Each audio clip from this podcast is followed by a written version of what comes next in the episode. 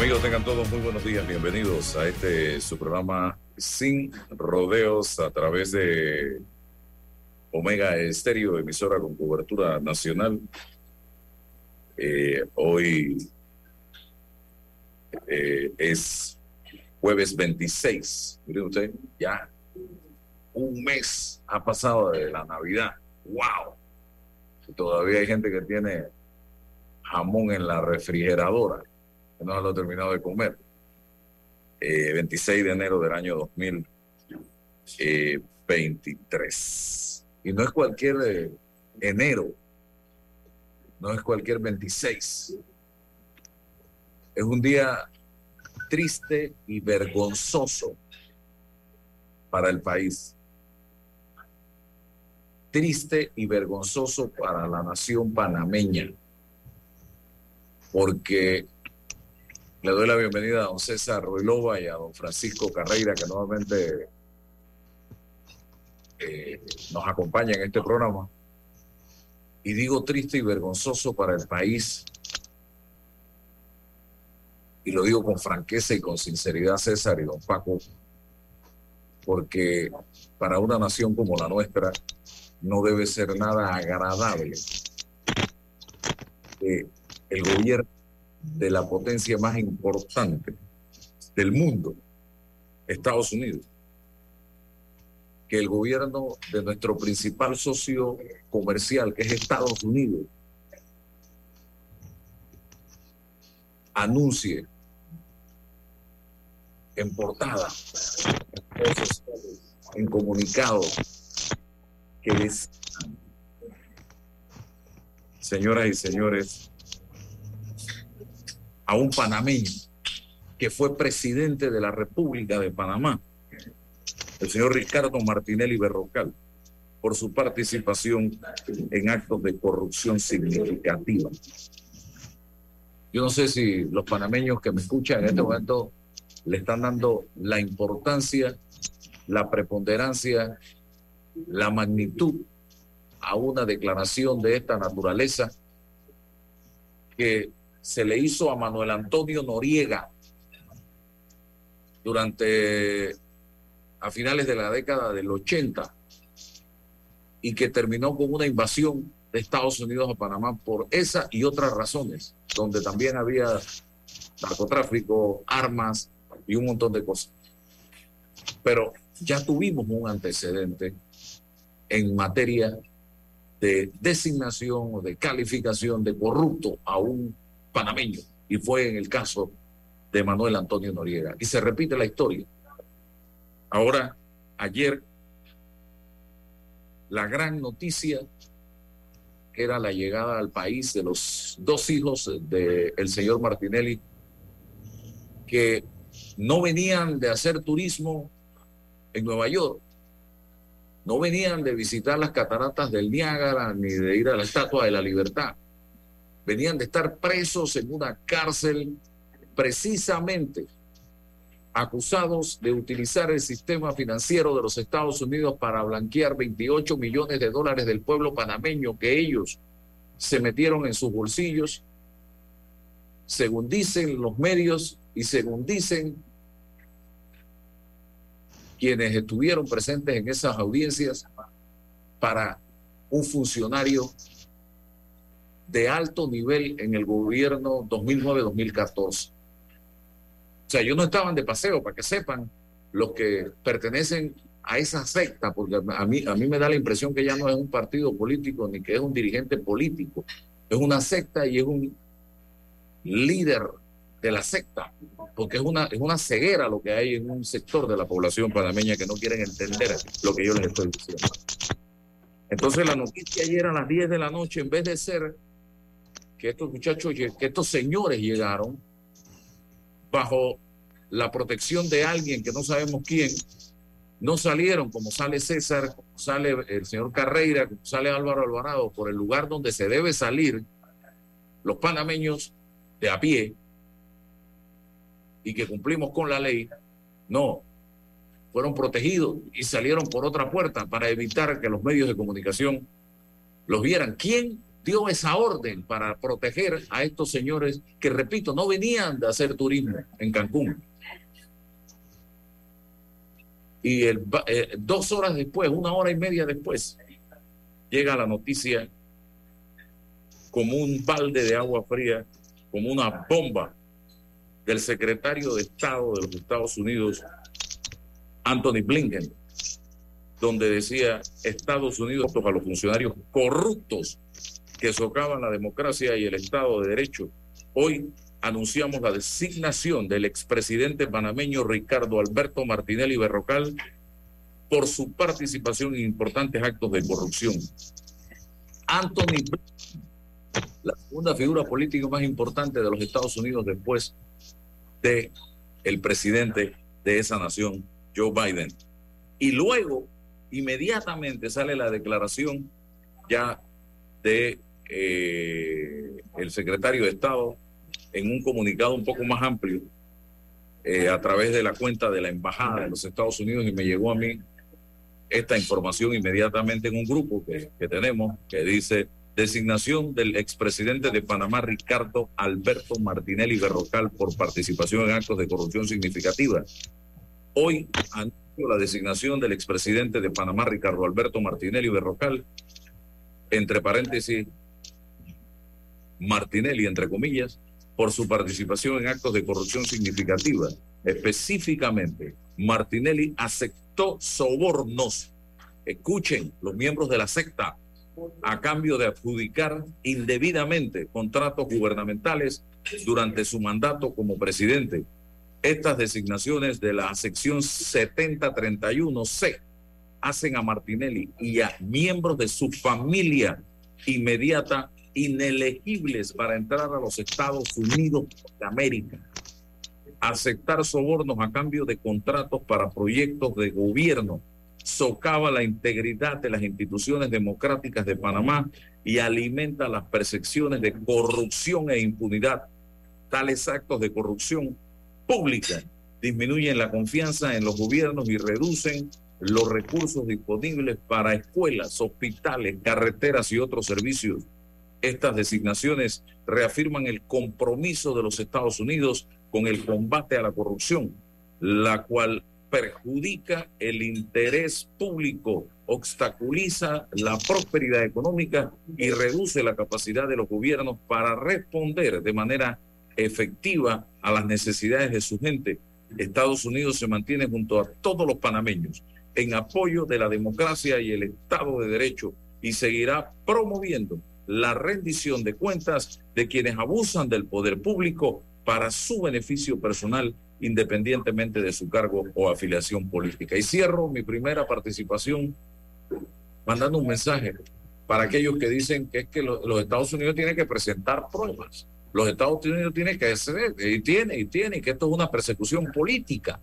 Señores, cuando Estados Unidos hace es porque tiene centro de pruebas de lo que está diciendo. Para ellos los hijos del señor Martinelli simple y sencillamente eran una vía, una autopista, una herramienta para llegar a donde tenían que llegar, que era a este caballero que ellos mismos están mencionando. No lo estoy mencionando yo, ni, ni el señor Carrera, ni el señor Ruilova es el gobierno de los Estados Unidos. Y cuando el señor Blinken habla, cuando el señor Biden habla, cuando la embajada habla, está hablando el gobierno de los Estados Unidos de Norteamérica. No está hablando Blinken el particular, o Biden el particular, o eh, Mari Carmen Aponte la particular, estimados amigos. Vamos a, escuchar a don Paco Carrera a ver qué, qué impresión tiene de todo esto. Álvaro, buenos días. Saludo a César y a todos los oyentes de Sin Rodeo. Como siempre, un honor participar en tu programa. Y hoy con este tema de, esta, de este anuncio. Mira, desde el año 2016, cuando Odebrecht se declaró culpable en Estados Unidos y aceptó cargos de haber participado en la distribución de más de 21 mil millones de dólares en eh, cifras relacionadas con coima y con fondos indebidos por contrataciones. Allí surgieron nombres, allí surgieron eventos que permitieron después que Estados Unidos investigara con mayor detalle qué era lo que había ocurrido. Por eso es que surge posteriormente a esto el indictment, la acusación en la cual detienen a los hijos del presidente Martinelli, en el cual lo juzgan a él, a ellos, en los cuales ellos se declaran culpables de haber participado abiertamente en este esquema utilizando el sistema bancario norteamericano para transferir 28 millones de dólares desde Panamá o hacia Panamá. Toda esta, esta situación surge con un indictment, una acusación que hemos visto que incluye 12 personas. Lo primero que yo te puedo decir hoy, razonablemente hablando, si mañana el presidente Martinelli llegase a Estados Unidos, ocurrirían dos cosas. La primera es que le pondrían un sello de cancelado a la visa que él tiene en su pasaporte. Y lo segundo, que no tengo la menor duda, es que lo van a detener, porque para mí, dentro de esas 10 personas que no se han nombrado, todas estas circunstancias indican que él es uno de esos 10 personas nombradas en ese indictment, en esa acusación. Entonces, yo creo que esto es obvio. La misma ley está diseñada para causar el efecto que se, que se ha querido hacer. Esto es una decisión política del gobierno de los Estados Unidos, precisamente en su intención de combatir la corrupción. Y ellos designan entonces que por lo que conocen, por las pruebas que tienen, ellos no están juzgando al presidente Martinelli en este momento. Hay procesos en los que él sabe bien y creo que todos podemos presumir que si él llega a Estados Unidos lo van a juzgar. Esa es otra, otra historia. Si va o no va, ya tiene una situación más delicada todavía por el tema de que los panameños no podemos ser eh, extraditados para ningún otro país. Eso para mí pues es una situación de hecho que no implica en ninguna forma nada que altere el efecto de, esa, de ese comunicado, de esa resolución, que no nada más lo afecta a él personalmente. Esto incluye a su propia familia, a su familia allegada, como se conoce en, el, en los términos en, el sistema de Estados Unidos, que quiere decir esposa e hijos.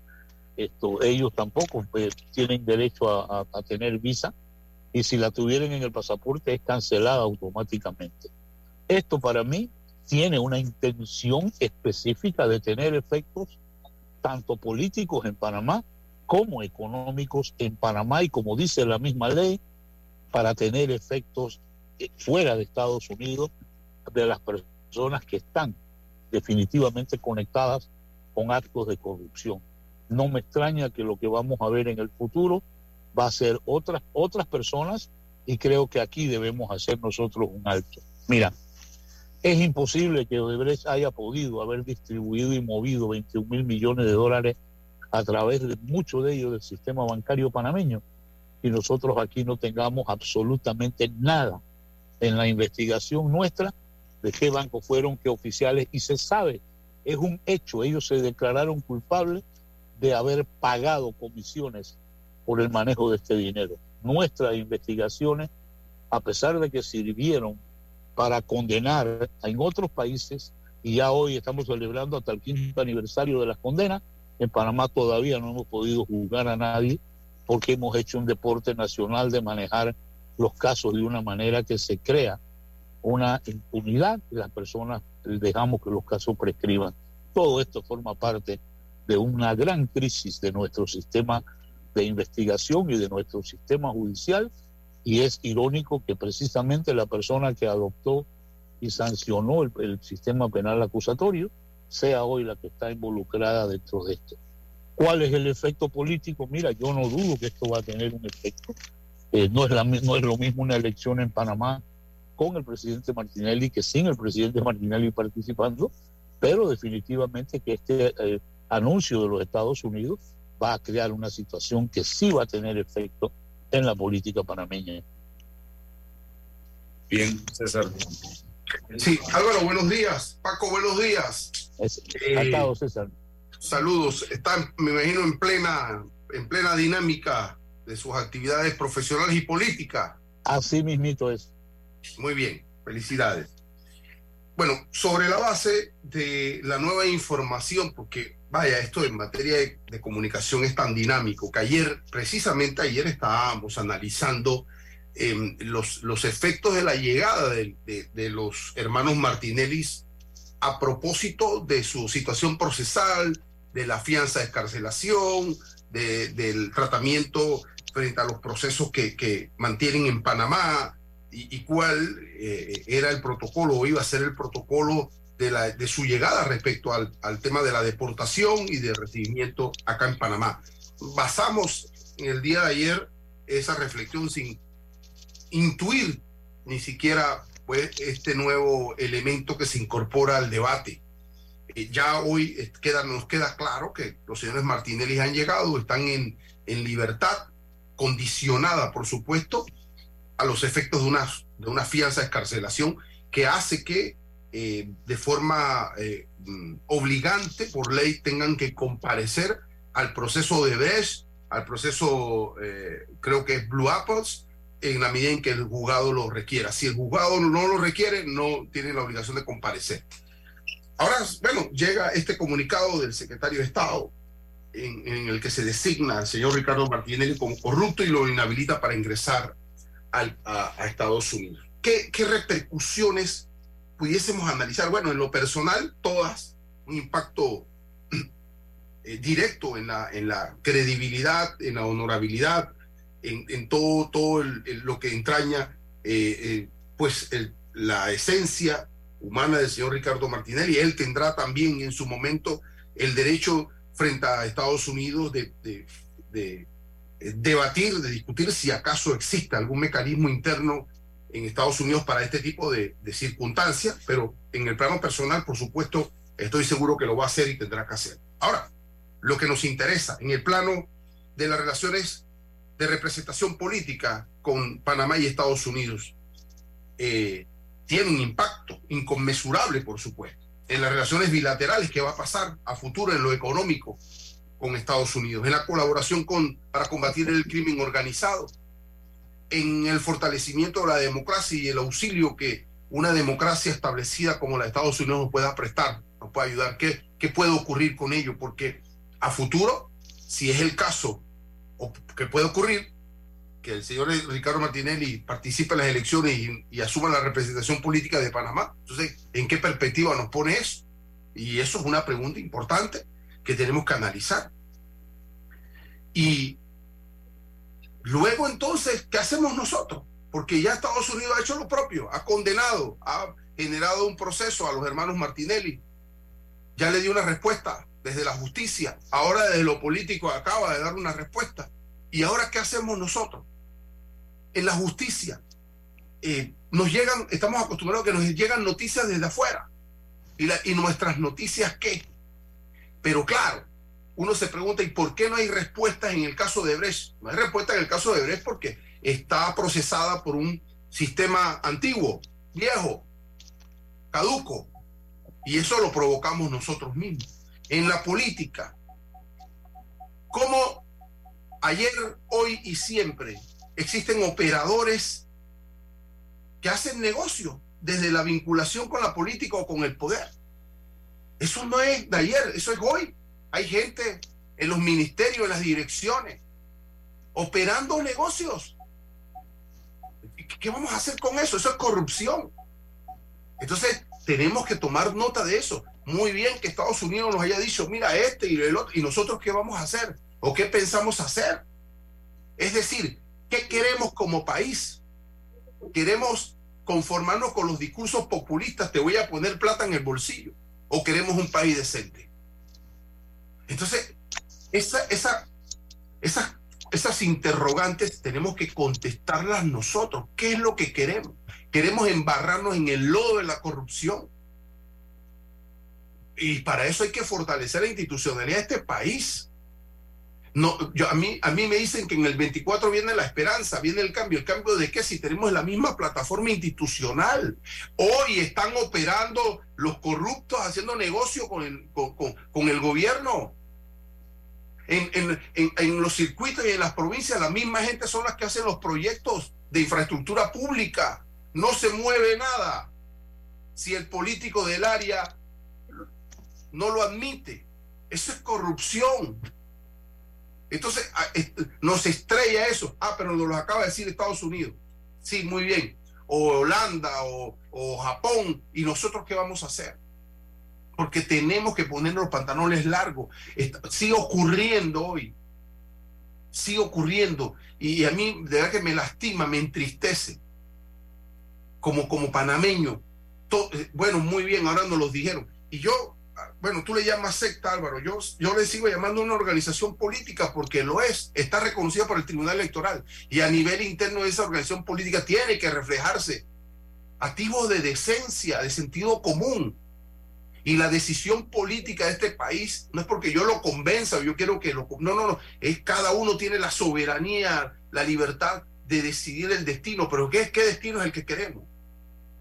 Quién queremos que nos represente y cuáles van a ser las consecuencias de esa representación. Porque esa persona que nos representa como, como dignatario va a tener que sentarse con otros estados a buscar y a ubicar los mejores intereses para el país, no para él. Y en eso hay que pensar. Todos tenemos que pensar, sin descalificación. Todos, ¿qué queremos como país? Así que llega esto, eh, hay una consecuencia de lo personal para el señor Ricardo Martinelli, pero yo pienso en las consecuencias como país. ¿Qué va a pasar con Panamá? En la medida en que si el señor Ricardo Martinelli participa o no, eso es una variante que no puedo manejar. Lo cierto es que está pendiente, como panameño, en lo jurídico y en lo político, tomar nota de lo que nosotros queremos. Un país decente o un país corrupto y enlodado hasta los tuétanos. Con permitir, aplaudir, tolerar que los corruptos convivan con nosotros, nos, nos enrostren la, riqueza en nuestras caras y no hacemos y decimos nada. Entonces, ahí está el reto. Sigue vigente el reto. Bien. Sigue vigente el reto. Quiero añadir unos elementos, eh, doctor Carrera y don César. Eh, en el año, el 9 de marzo del 2022, el Departamento de Estado de los Estados Unidos anunció que el expresidente ecuatoriano que vivió en Panamá como rey durante años, Abdalá Jaime Bucarán Ortiz, no era elegible para ingresar a los Estados Unidos. Esta designación se realiza en virtud de la sección 7031C de la ley apropiada del programa relacionados y operaciones extranjeras del Departamento de Estado de 2021, tal como se lleva a cabo en la ley apropiada continuada del 2022. Según esta ley eh, de Estados Unidos, una designación 7031, que es la que le acaban de aplicar al señor Ricardo Martinelli, se realiza contra personas con participación directa o indirecta en corrupción significativa o violación grave de los derechos humanos, así como sus familiares directos. El departamento también designa en ese momento a la esposa de Bucarán, María Rosa Puley Vergara, y a sus hijos, Jacobo Abdalá Bucarán Puley, eh, Abdalá Jaime Bucarán y Michelle Abdalá Bucarán. La sección 7031 de la ley de los Estados Unidos permite el anuncio público de tal designación y no hay límite de tiempo para una designación 7031. La designación se basa en evidencia creíble de importantes actos de corrupción cometidos por Bucarán en ese momento y esta decisión del gobierno de los Estados Unidos demuestra que nadie, por más alto que sea o haya tenido, debe estar por encima de la ley. Imagínense ustedes lo que se planteaba en ese momento. Yo seguí buscando por acá sobre la ley eh, el 7031 gestión financiera y transparencia presupuestaria. Dice eh, anticleptocracia y derechos humanos, inelegibilidad a funcionarios de gobiernos extranjeros y miembros de su familia inmediata, acerca de los cuales el secretario del Estado tiene información creíble y han estado involucrados directamente o indirectamente en casos de corrupción, como se dijo hace un momento, significativa, incluida la corrupción relacionada con la extracción de recursos naturales o una violación grave de los derechos humanos no serán elegibles para ingresar en Estados Unidos. El secretario también, según la ley, designará pública o privadamente o identificará a los funcionarios de gobiernos extranjeros y sus familiares inmediatos sobre quienes el secretario tiene tal información creíble sin tener en cuenta si el individuo ha solicitado una visa. Las personas no serán inelegible para la entrada a los Estados Unidos de, la de conformidad con el párrafo 1 si dicha entrada promovería importantes objetivos de aplicación de la ley de los Estados Unidos o es necesario para permitir que los Estados Unidos cumplan sus obligaciones en virtud del acuerdo sobre la sede de las Naciones Unidas, disponiéndose que nada de lo dispuesto en el parágrafo 1 se interpretará derogar las obligaciones del gobierno de los Estados Unidos en virtud de los acuerdos internacionales aplicables. Así que eh, aquí está el sustento real de esta ley de los Estados Unidos que ya acaba de ser aplicada hace menos de un año, eh, creo que fue que dije 2022 marzo, al señor Abdalá Bucarán, que vivió en Panamá por muchos años, ya que Panamá le dio asilo político. Él regresó a Ecuador y por allá anda haciendo de la suya. Eh, eh, ¿Y ahora qué, señor Carreira? Porque estamos hablando de un hombre que tiene cientos de miles de seguidores en este país y que hagan, eh, pareciera estar blindado, porque la gente no le importa si lo dice Estados Unidos, si lo dice Holanda, si lo dice el Papa, si lo dice, no sé, porque yo veo las redes sociales y por eso digo, esto parece una secta y no un partido político donde se supone que hay gente pensante que tiene algún tipo de criterio un objetivo, una ideología, una capacidad, pero no sé, dígame usted, don Paco Carrera, ¿qué pasa ahora? Porque esto no inhabilita señor Martínez. Bueno, mira, esta, esta lista está diseñada para tener efectos políticos. Si Panamá mañana acepta eh, y elige como candidato presidencial a una persona que está acusada de parte del gobierno de Estados Unidos de ser un corrupto, ya ese es un derecho de los electores panameños. Esto eh, está en manos de los electores, yo creo que esto está va a tener un efecto, eso yo no lo dudo. En este momento, pues no tenemos una bolita de cristal para poder decir si el presidente Martinelli mañana va o no va a ser candidato. Hay situaciones constitucionales que, se han, que han surgido, hay casos pendientes que él tiene eh, en este momento en los tribunales de justicia todo esto forma parte de si las situaciones que hay que resolver eh, para el evento de que él pueda correr a la presidencia o no. Y como precandidato presidencial, yo debo decir que las elecciones no serían lo mismo con la participación o sin la participación del presidente Martinelli, eso no hay la menor duda de que es una situación completamente diferente. Pero al mismo tiempo, esto lo que hay es que aunarlo a una crisis política que tiene este país extremadamente seria. Los tres partidos que nos han gobernado los últimos periodos, es los que han llevado la deuda pública panameña a 50 mil millones de dólares, están compitiendo en este momento por el poder, no por pagar deuda ni por traer soluciones a los problemas. Este gobierno, el día que se vaya, nos va a dejar eh, aproximadamente 300 mil o 400 mil desempleados. Eso es una tarea que hay que sentarse a trabajar y tomando en consideración este, esta nueva resolución emitida por el gobierno de Estados Unidos, esto está diseñado para eh, afectar la candidatura del presidente Martinelli. Eso no hay la menor duda de esto. No es que es velado, no, no. El objetivo de esta ley, como los americanos la conciben y está en el propósito de la ley, es tener un efecto en los actos de corrupción que ocurren fuera de los Estados Unidos y que tienen relación con ese país. Por eso es que lo primero que se hace es suspender a la persona de, con su visa. Y yo te digo, yo estoy seguro de que si mañana Ricardo Martinelli llega a una, a una eh, entrada de migración en Estados Unidos, definitivamente lo van a detener y lo van a detener porque hay una acusación relacionada con estos casos que viene desde la declaración de culpabilidad de Odebrecht. Lo que nosotros no realizamos aquí, Álvaro, es que la continuidad de los delitos que involucraron a Odebrecht siguió desarrollándose desde esta fecha.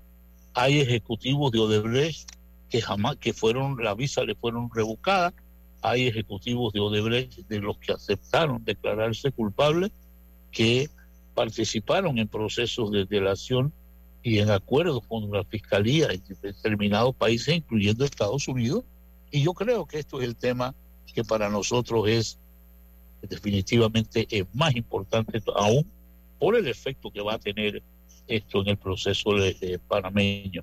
Los casos que el presidente Martinelli tiene aquí, bien pudieran mañana decidirse y afectar su derecho a participar.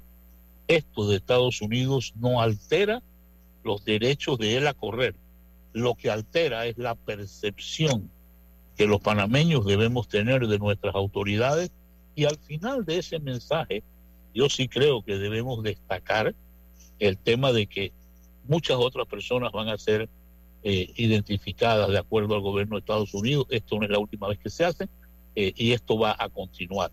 Eso es lo que yo pienso que debemos nosotros entender, porque lo que pasa es que hay un espíritu de colaboración de acuerdo a lo que esta ley establece, de participar en los procesos de eliminar lo que es corrupción y, favorecer la democracia en todos los países. Eso lo menciona esta ley. Es lamentable, eh, señoras y señores, que en vez de estar tratando de buscar lo mejor para el país, estemos debatiendo sobre estos temas y que estemos tratando de una u otra manera, César y Paco, de hacer entender a la gente el impacto, el daño que le hace la corrupción al país. Mucha gente se pregunta ¿Por qué no hay tal medicina? ¿Por qué no hay tal equipo de salud eh, para hacerme estos exámenes? ¿Por qué no tal reactivo? ¿Por qué en mis hijos no tienen las condiciones adecuadas en los, colegios para estudiar? ¿Por qué las calles están como están? ¿Por qué los estadios, allá en Chitré, César, cómo está el estadio de Chitré, que no avanza, está como está, es un desastre? Horrible horrible. Lo, vi hace 10 días, Álvaro. Mira, da ganas de llorar, te digo. Tanta irresponsabilidad y tú sabes, tanta indolencia de parte del gobierno y así como ese hay otros más. O sea, nos hemos dedicado a destruir a, través de corrupción así mismo. Esto es increíble, te digo, lo, el desastre que se está haciendo. Por eso es que, bueno, yo creo que como precandidato yo no me puedo callar y decir, espérate que aquí tenemos que sacarle tarjeta roja a todo lo que sea la Asamblea. Ese debe ser el objetivo fundamental. Este país tenemos que limpiarlo. Y para comenzar a desmontar todo esto, nosotros necesitamos hacer un cambio y, meterle tarjeta roja a todos los diputados. Creo que eso es porque en el fondo vamos a seguir dentro de esta misma situación, a pesar de que los tres partidos políticos tienen una, una situación Ahora sí están partidos de verdad en clanes o en carteles o en grupos eh, interesados dentro de cada uno que hoy no te permiten decir a ti de verdad quiénes son los que van a terminar controlando los partidos políticos. Y ya suficiente daño nos han hecho. Eh, imagínate tú, pues, de la corrupción que surgió de Odebrecht. Odebrecht se declaró culpable de haber distribuido 1.800 millones de dólares en Panamá eso fue lo que se distribuyó aquí. Nosotros tenemos todo el derecho a saber quiénes están involucrados en recibir ese dinero.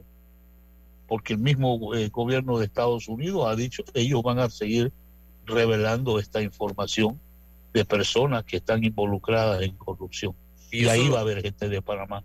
Y eso es lo que el pueblo tiene que entender.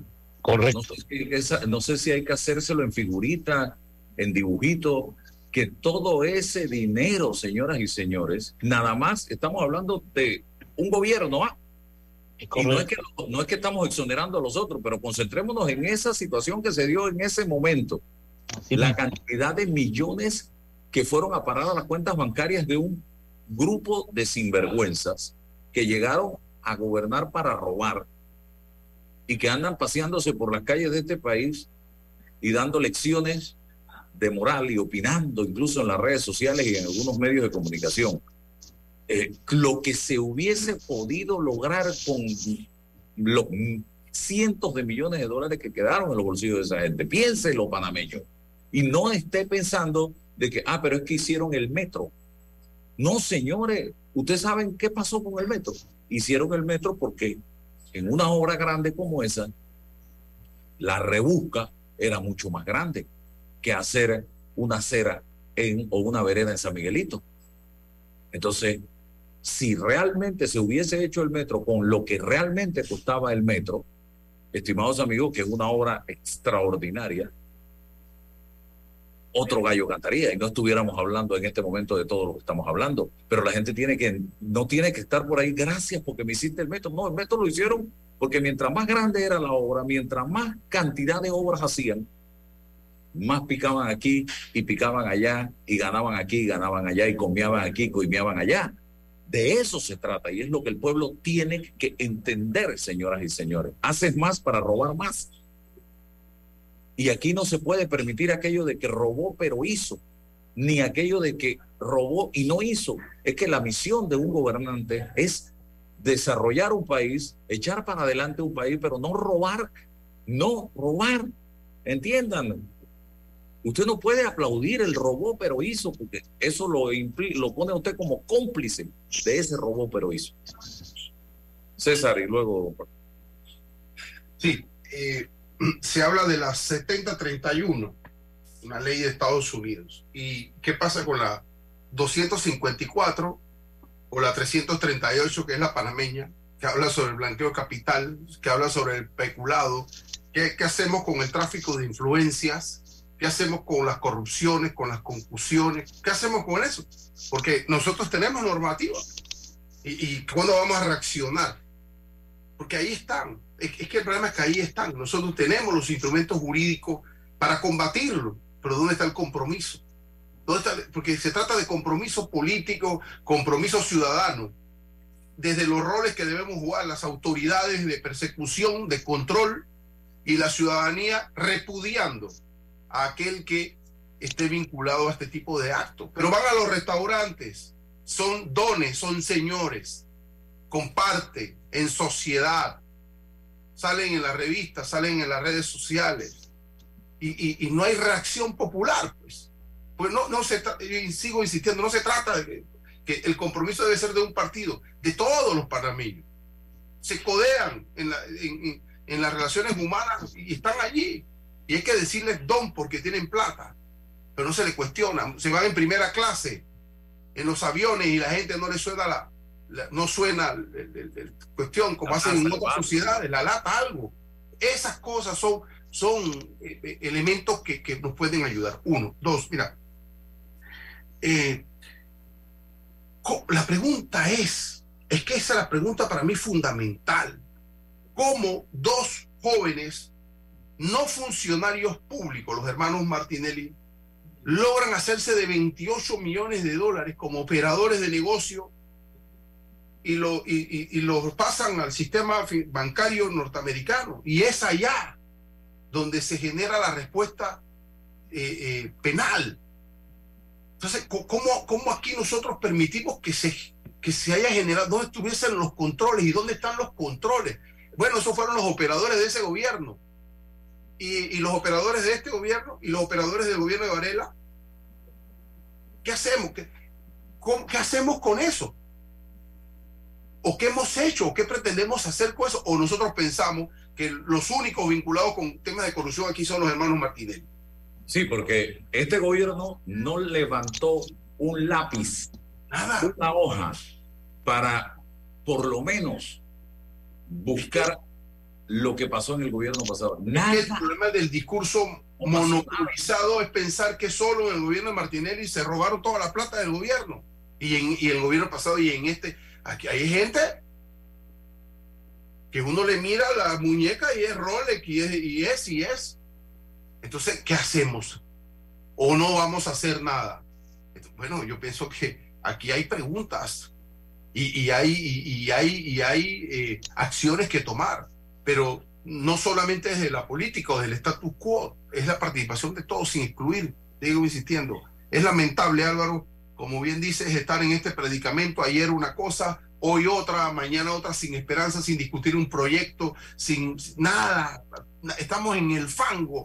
Yo eh, sigo a expresidentes que escriben libros, que, que son llamados a conferencias internacionales. El, de nosotros es inhabilitado por corrupto para entrar a Estados Unidos, pero por el amor de Dios.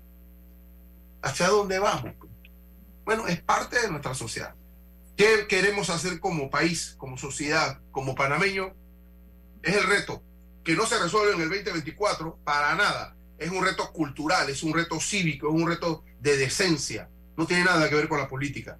Precisamente la política nos pone en esta perspectiva. Y yo no creo en Mesías, ni mucho menos. debe ser una, una revolución cultural de decencia que entonces transforme la política, porque la misma política no va a transformar la sociedad panameña. A esa conclusión he llegado. Ojalá me equivoque. Siento vergüenza que sea Estados Unidos, don Paco, una nación extranjera, la que con firmeza señale directamente de corrupto a un expresidente de la República. Y la justicia panameña en más de ocho años no ha hecho absolutamente nada. Pero lo más triste es la ceguera de un sector de esta población. Don Paco. Bueno, mira Álvaro, yo estoy totalmente de acuerdo contigo. Eh, el objetivo de lo que ha publicado el Departamento de Estado de Estados Unidos es precisamente tocar esa fibra de los electores panameños en donde entendamos de una vez por todas que aquí durante el periodo de los gobiernos a los que se ha hecho alusión hemos descubierto y producto de la declaración de culpabilidad, porque a veces no le damos el valor a ese evento en sí.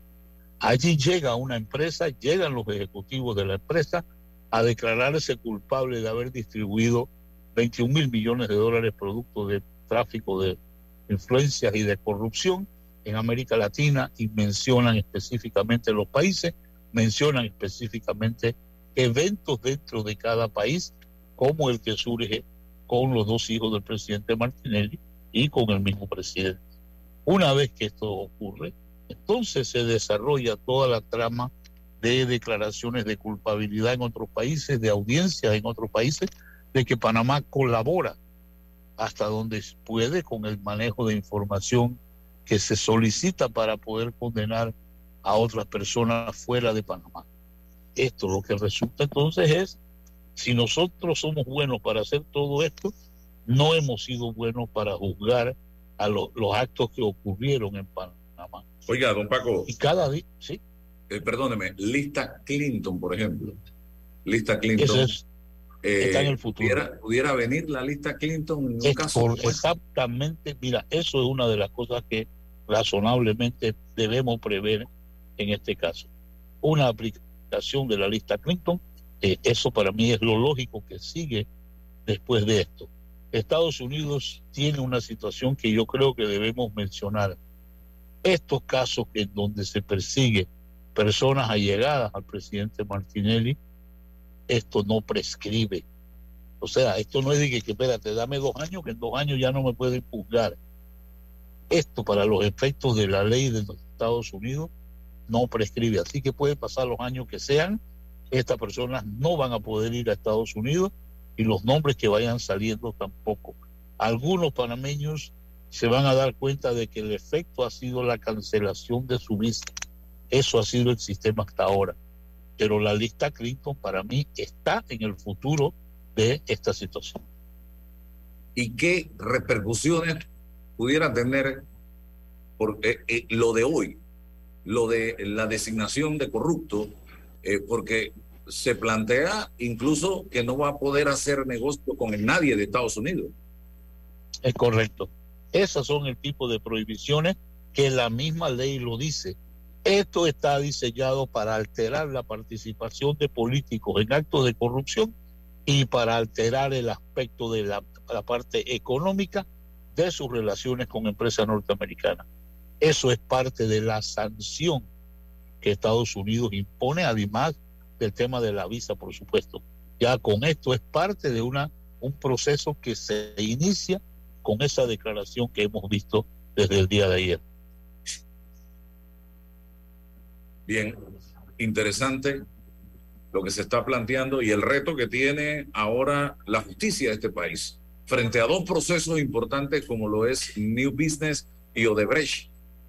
¿Cómo quedaría Panamá ante el mundo si en abril, mayo, que son las audiencias, la primera y luego la otra, nosotros decimos no culpable o inocente, señor Paco y don César, para ir aterrizando? Mira, yo creo que eso sería, eh, digo, quedaríamos en ridículo a nivel internacional, porque como tú sumas los factores, Panamá ha colaborado con muchas condenas, hemos enviado documentación, hemos participado ayudando a otros países. Cuando nos toca a nosotros, entonces no, los, no lo hacemos bien. Eso es yo creo que mandar el mensaje completamente equivocado en un momento como este, cuando el sentimiento, el movimiento del mundo es para condenar.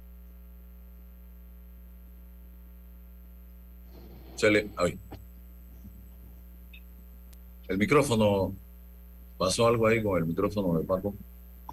Yo, hasta donde sé yo te oigo, ahora sí, sí. Ahora sí. Sí. No, te decía que yo creo que esto va a seguir y nosotros vamos a ver otras personas que hoy, como te digo, andan vestidos de gente decente por ahí, pero son nombres que van a salir. Esto de Odebrecht es demasiado grande, ya ha causado demasiado impacto para pretender taparlo en las investigaciones en Panamá.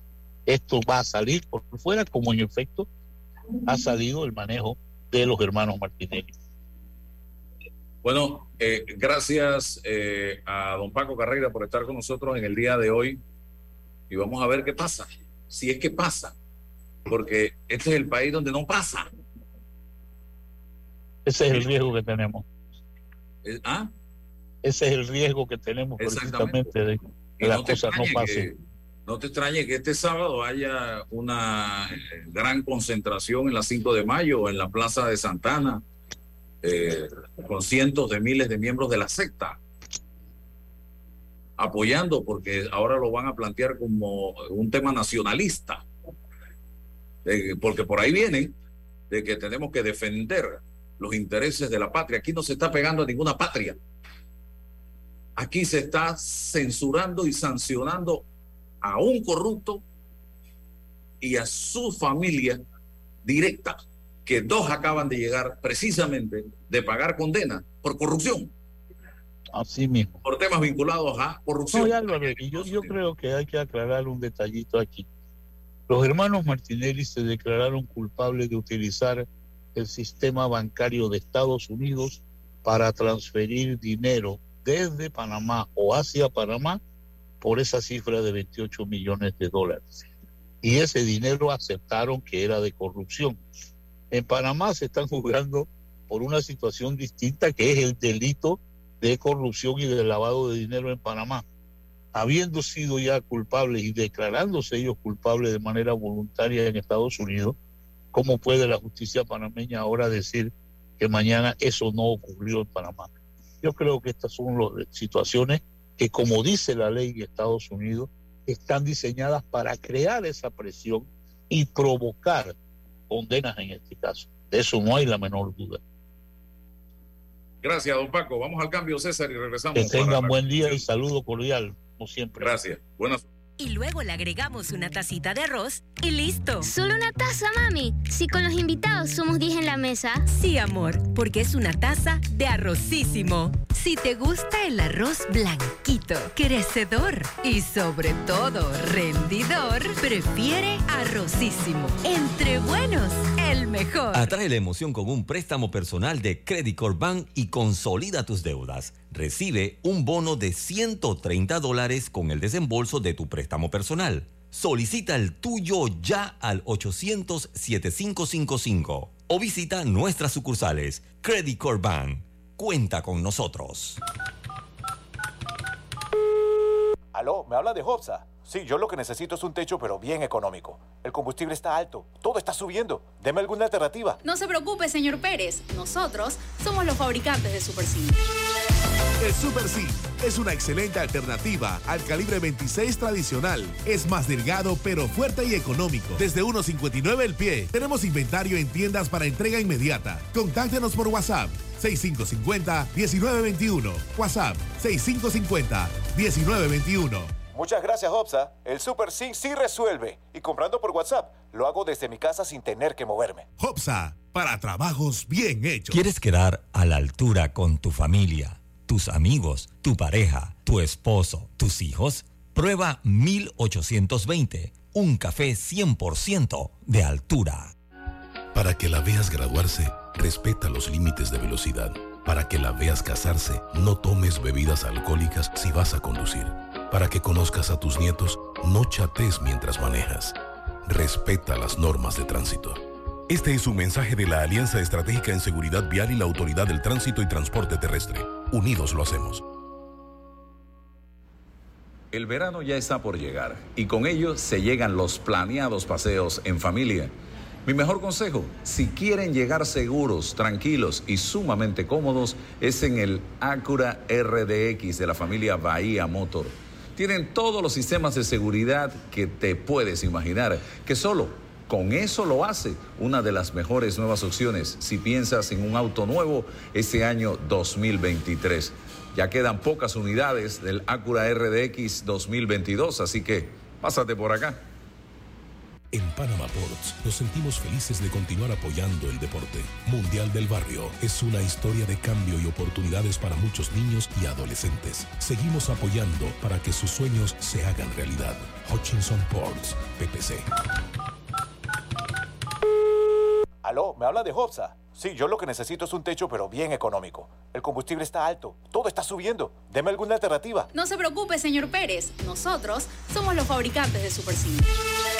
El Super C es una excelente alternativa al calibre 26 tradicional. Es más delgado, pero fuerte y económico. Desde 1.59 el pie. Tenemos inventario en tiendas para entrega inmediata. Contáctenos por WhatsApp 6550-1921. WhatsApp 6550-1921. Muchas gracias, Hobsa. El Super Sync sí resuelve. Y comprando por WhatsApp, lo hago desde mi casa sin tener que moverme. Hopsa, para trabajos bien hechos. Déjate llevar por la frescura del pollo melo. Panameño como tú. Déjate llevar por la frescura del pollo melo. Variedad y calidad. Melo. Frescura de altos estándares. la calidad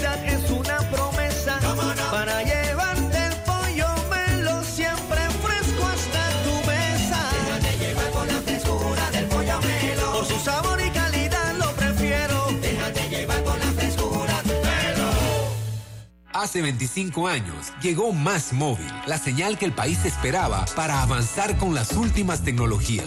Una señal de unión que ha cerrado brechas. Una señal de progreso con grandes aportes a la economía de Panamá. Una señal de innovación con una potente red de fibra, más TV total y más Wi-Fi 360. A simple vista es solo tecnología, pero es el talento de nuestra gente, la verdadera señal del futuro. Más Móvil, la señal de Panamá. Bueno, me voy a comer con una estrella. Espérate, ¿y tu esposa sabe? Claro, ella sabe que la estrella del sabor es American Star. Y por eso en la casa comemos delicioso. American Star, el tasajo, jamón, chorizos y embutidos más suaves, económicos y con el sabor que le gusta a todos. Oh, ¿me invitas a conocer esa estrella? Busca la estrella roja y azul American Star, la estrella de tu cocina. De frontera a frontera, de la comarca a la ciudad, vamos, vamos Panamá, a participar del censo, tu familia y tu vivienda, en el censo todo eso cuenta, niños, padres, tíos y abuelos, vamos a abrirle la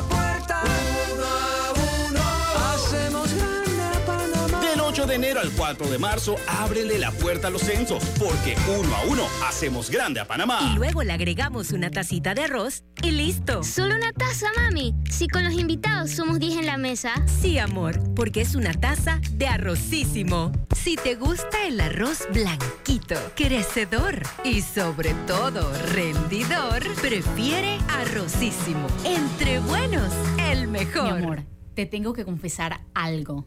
Estoy enamorada. ¿De mí?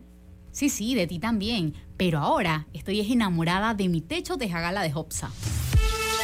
La Tejagala es el techo metálico con forma de teja de arcilla, fabricado por Hopsa, con metal de larga duración. Tenemos en color teja, color chocolate y hasta en tonos añejados de mucha elegancia. Un techo de Tejagala bien instalado es digno de amor. Contáctenos por WhatsApp 6550-1921. WhatsApp 6550-1921. ¿Cómo te quiero, mi techo de jagala de Hopsa? Ok.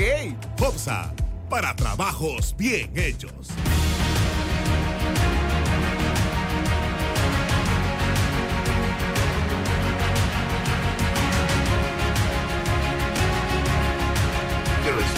Bien, eh, eh, yo decía, yo decía, César, para darte pie, que lo siguiente, y lo acabo de, de subir a redes sociales, que esto no es un ataque a Panamá.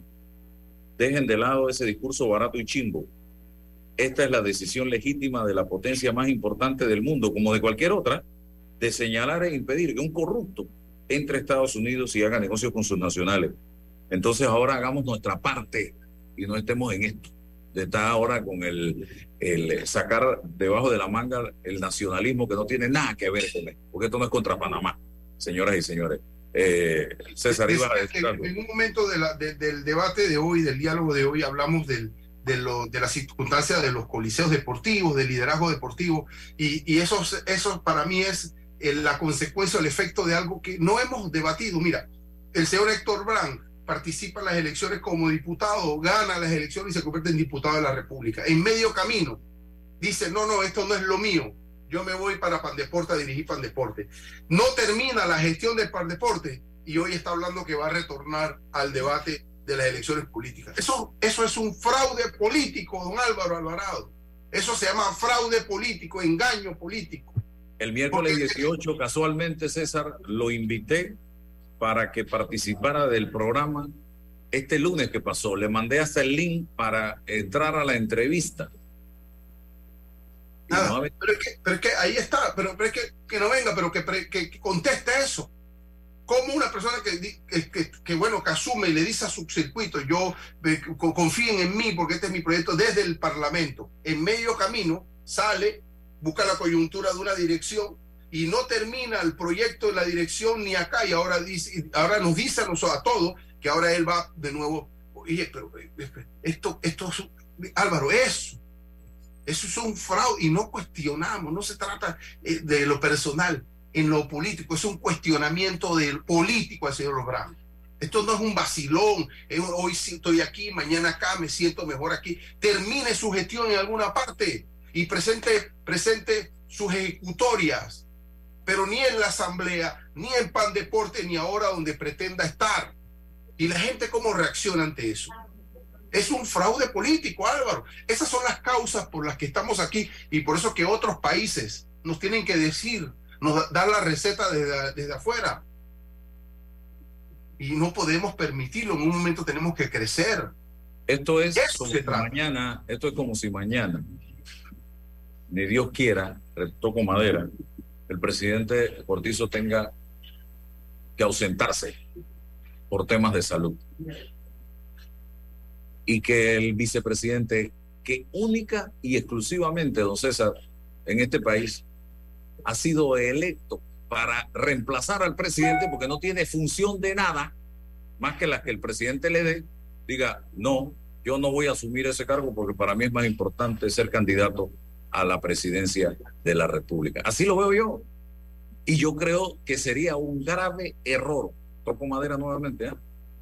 si pasara eso de la ausencia del presidente Cortizo y el señor Carrizo opte por irse al ruedo político y no cumpla con el deber que la constitución establece y para lo que él fue electo. Porque no pone en perspectiva sus intereses políticos sobre los intereses de la nación. Así lo hace Brand y lo sigue haciendo. Entonces son mis intereses políticos, mi oportunidad, mi, oportun- mi, mi oportunismo frente a los intereses de la nación. Si yo estoy para, para legislar, me votaron para legislar, legislo. Legislo. Ah, no, me voy acá. Entonces mira cómo están los estadios. Mira cómo está el deporte. Así inauguro, corto cita de cuántos proyectos usted lideró en ese tiempo. No los que heredó, no los que hizo otro, los que usted, cómo está una provincia de la más beisbolera, Álvaro, que es Herrera. No tiene estadio, por el amor de hombre, hombre, esto- no tiene presentación alguna. Y el director de Pandeporte hoy nos dice que ya se tiene que ir porque él tiene una aspiración para un cargo público de elección popular. Si él renunció técnicamente, tácitamente a eso cuando salió del, Parlamento, ¿de qué gestiones en el deporte nos puede... eh, a, nivel nacional, ni siquiera hablamos del desarrollo internacional. Entonces, bueno, así estamos con Álvaro Alvarado, lastimosamente hoy jueves 26.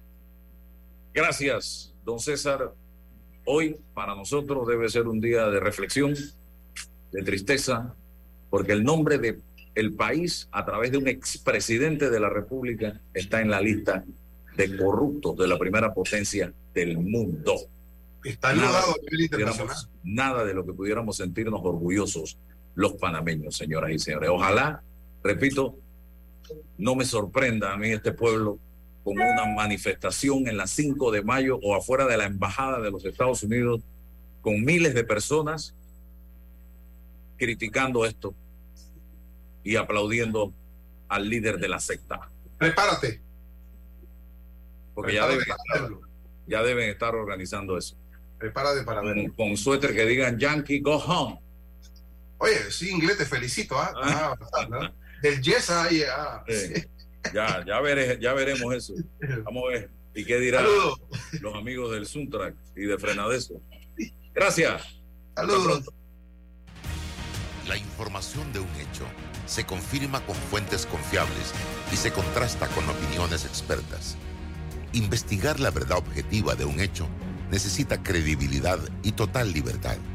Con entrevistas que impacten, un análisis que profundice y en medio de noticias, rumores y glosas, encontraremos la verdad. Presentamos a una voz contemple y un hombre que habla sin rodeos con Álvaro Alvarado por Omega Estéreo. Gracias por su sintonía. Hoy sonrío porque mañana tendré más tiempo para mí. Tendremos más tiempo para el desayuno. Pasaremos más tiempo juntos. La línea 3 del Metro de Panamá crece hoy para darnos claridad a ese futuro tan próximo, trabajando con expertos y tecnología única en la región, sirviendo a comunidades desde Albrook hasta Ciudad del Futuro y elevando el nombre de Panamá. Sonríe, tienes la claridad de ver el futuro cada vez más cerca. Metro de Panamá, elevando tu tren de vida.